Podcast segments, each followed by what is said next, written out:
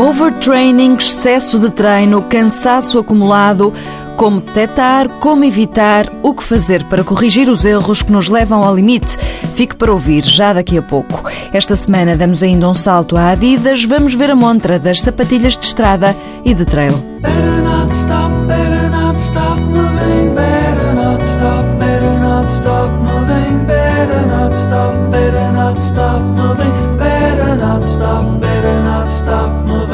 Sente-se irritado, sem apetite, a perder peso, pode estar a sofrer de overtraining, o termo técnico usado para o excesso de treino.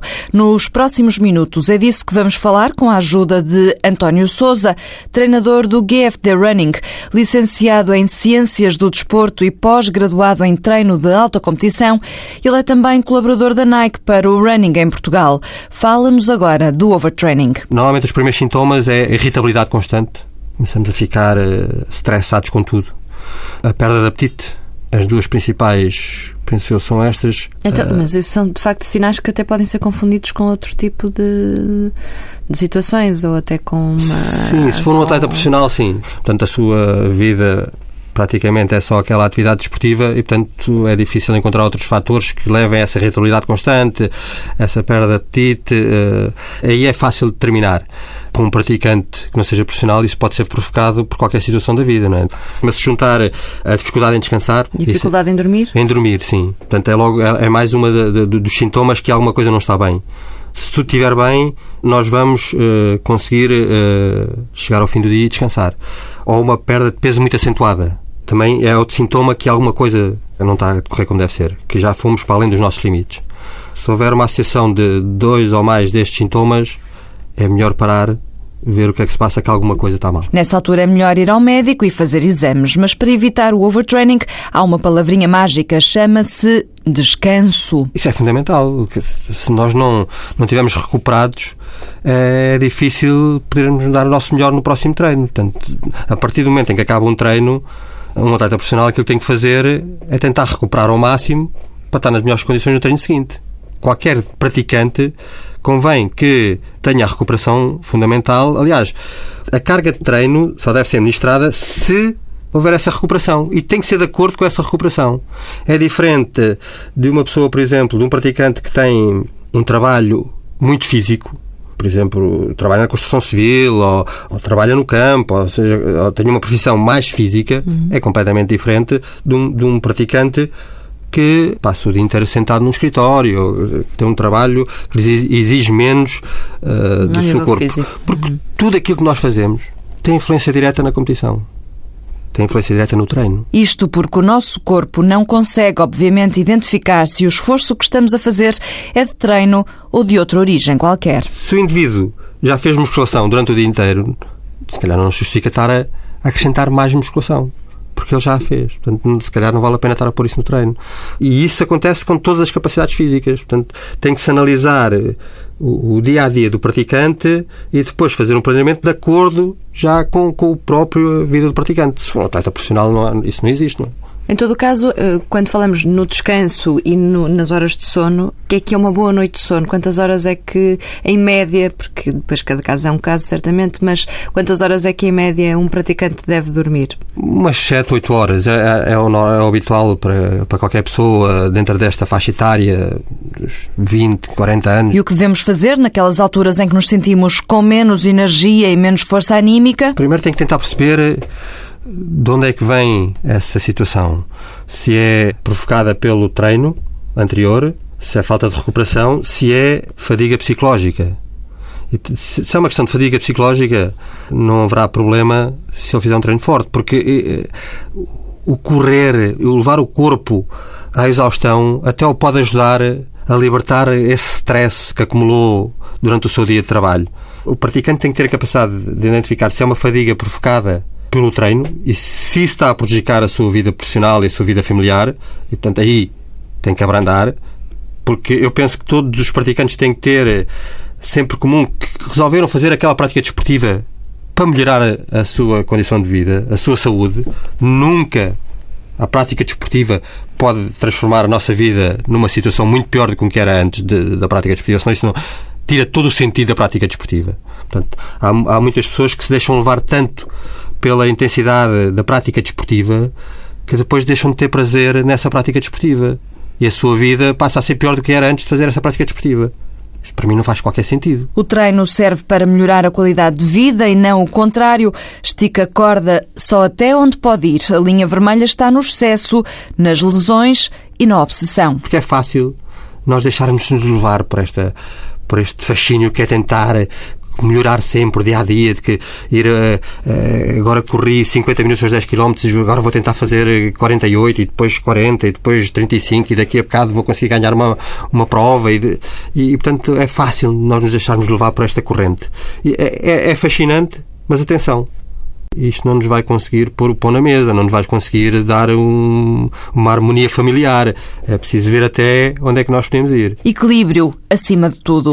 Altura agora de abrirmos uma janela sobre os gadgets. Gosta mais de estrada ou de trail?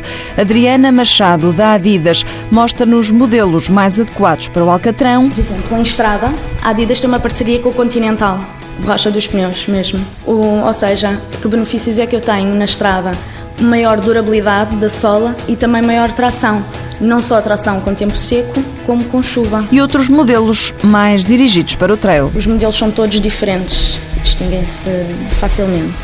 Não só pela sola, que tem estes cardados para ter mais tração, se nós repararmos, os, os pitons também estão colocados de um modo diferente, uns para trás, outros para a frente, exatamente para nas subidas eu ter tração e nas descidas eu conseguir também ter tração, que me trave, que não me deixe escorregar. Nos trilhos e, sobretudo, nesta altura do inverno é muito normal passarmos por lama, por isso a Adidas desenvolveu uma tecnologia chamada Mud Release. É um sistema que não permite que a lama se agarre aos ténis.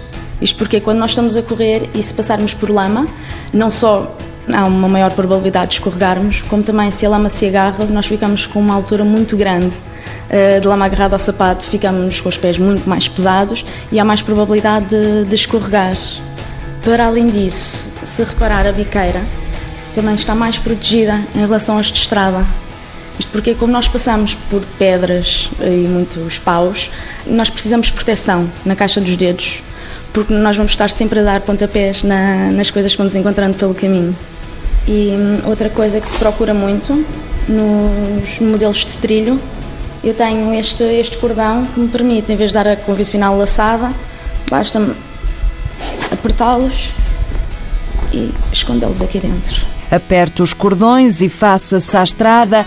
Hit the Road Jack de Ray Charles na versão de Mo Horizons a fechar o TSF Runners desta semana.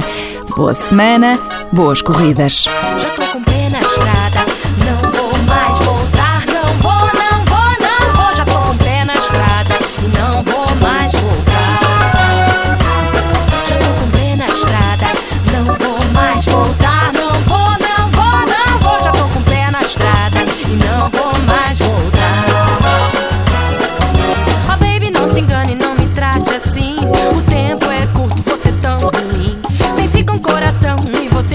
Eu tô cansada desse drama, eu não aguento mais sofrer. A vida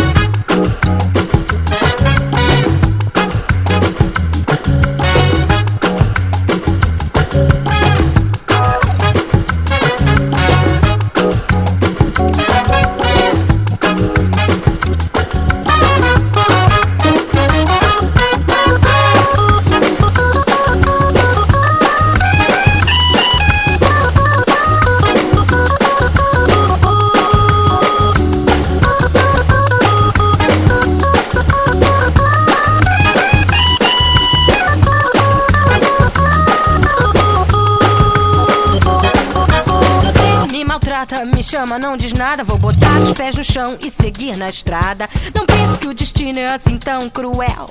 Na vida, cada um representa seu papel. Não perca seu tempo nessa confusão. Eu vou fazer as minhas malas e seguir com decisão. Já tô com o pé na estrada e não vou mais voltar. Não vou, não vou, não vou. Já tô com o pé na estrada, não vou mais voltar.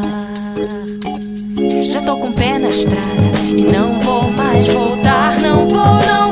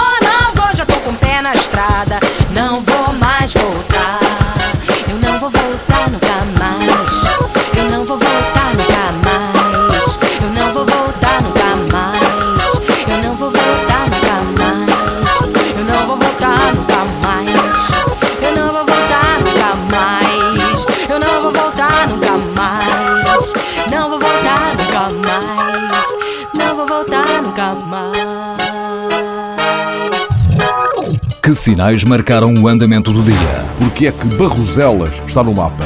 É o metal, senhores. É o metal. Que decidiram os ministros que não mandam? O país é que tem constitucional? Sim, o governo, toda a gente tem constitucional. Vem aí um aumento de impostos? Com certeza, acho que vem. É a única coisa que é constitucional. É, sim, certo. Mas, Aumentar impostos é inequivocamente constitucional. Mas também é a única coisa que o governo sabe fazer. Hum? Que novas experiências saíram do tubo de ensaio? Desta vez foram 13-0.